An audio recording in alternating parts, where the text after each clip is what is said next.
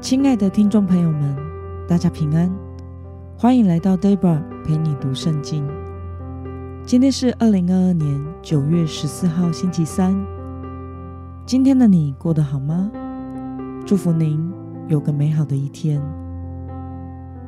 今天我所要分享的是我读经与灵修的心得。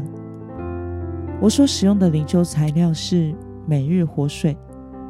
今天的主题是带着确信行出所信。今天的经文在四世纪第三章二十四到三十一节。我所使用的圣经版本是和合本修订版。那么，我们就先来读圣经喽。以户出来之后，王的仆人就来了，他们观看。看哪，楼门锁住，就说他必是在阴凉的房间里大劫。他们等得不耐烦，看呐，楼门仍然不开，就拿钥匙打开了楼门。看呐，他们的主人已经倒在地上死了。他们单眼的时候，一户就逃跑了。他经过雕像那里，逃到。西伊拉，他到那里，就在以法莲山区吹角。以色列人跟随他从山区下来，他在他们前面引路，对他们说：“紧跟着我，因为耶和华已经把你们的仇敌摩押交在你们手中。”于是他们跟着他下去，占据了摩押对面约旦河的渡口。不准一人过去。那时，他们击杀了约一万摩押人，都是强壮的勇士，连一个都没有逃脱。那日，摩押在以色列手下制服了，于是这地太平八十年。以户之后，有亚拿的儿子珊迦，他用赶牛的棍子打死六百非利士人。他也拯救了以色列。让我们来观察今天的经文内容。摩押王的仆人发现了什么事情呢？我们从今天的经文二十五节可以看到，摩押王的仆人在门外等了很久，等到不耐烦，就去拿钥匙打开了楼门，结果看到他们的主人已经倒在地上。死了。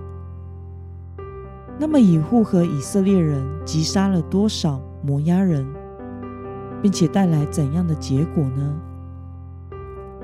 我们从今天的经文二十九到三十节可以看到，以户和以色列人击杀了约一万摩押人，都是强壮的勇士，连一个也没有逃脱。因此。摩押在以色列手下制服了，于是这地太平了八十年的时间。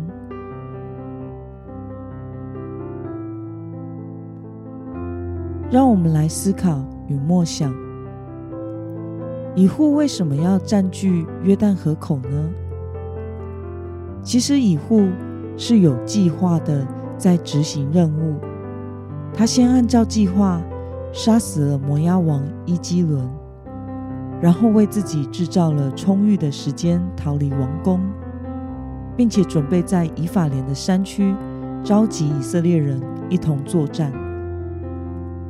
他没有因为自己在肢体上的缺陷而使自己受到了限制或缺战，反而是尽力执行了战争计划。以护控制了约旦河的渡口，使西边的摩押人。无法渡河逃往东边的摩押阵地。接着，他率领以色列人击杀了大约一万名的摩押战士，这使以色列人摆脱了摩押人的压迫。如同今天经文二十八节所说，以户因着相信神已经将摩押交在以色列人的手里，而精心准备了作战计划，并且取得了如此成功的胜利。那么，看到以户不但确信神已经将敌人交在以色列人的手中，也透过实际的行动来回应他所信的。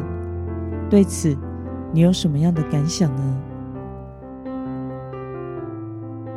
今天的经文使我们看到，以户因为相信神的计划，确信是神在掌管战争的胜败，并且在他的位份上尽力而为。而取得了胜利。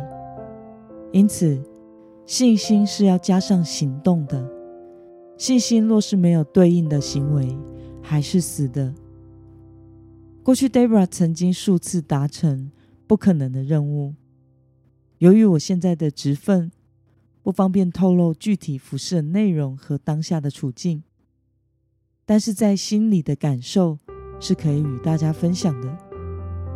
就是在当下有一个强烈的感觉，或许我们就称之为圣灵的感动，觉得事情会如何发展成就。于是当下的我就做出计划和决定，就冲了。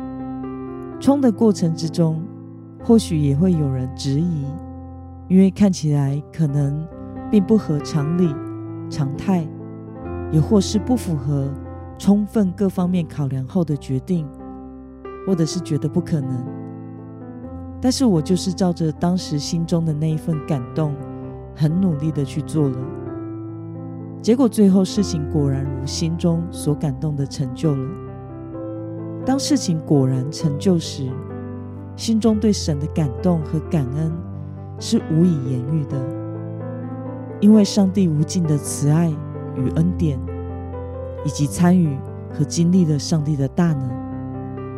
因此，神的子民不要被自己的软弱和局限所束缚，要时常仰望神，明白神的心意和带领。一旦确信了神的旨意，就要相信神是真正的掌权者，鼓起勇气跟上去行动，带着看见未来的确信去面对眼前的挑战。那么，今天的经文。可以带给我们什么样的决心与应用呢？让我们试着回想，你何时曾经确信神的能力和旨意，并且透过行动而回应了你所信的呢？为了不要成为一位旁观者，而是成为神所使用的器皿，今天的你决定要怎么做呢？让我们一同来祷告，亲爱的天父上帝，感谢你透过今天的经文，使我们看到以户因为确信你已将摩押人交在以色列人的手中，而果断勇敢地做了全盘计划和执行任务，取得了胜利，使以色列人摆脱了摩押人的压迫。求主帮助我们。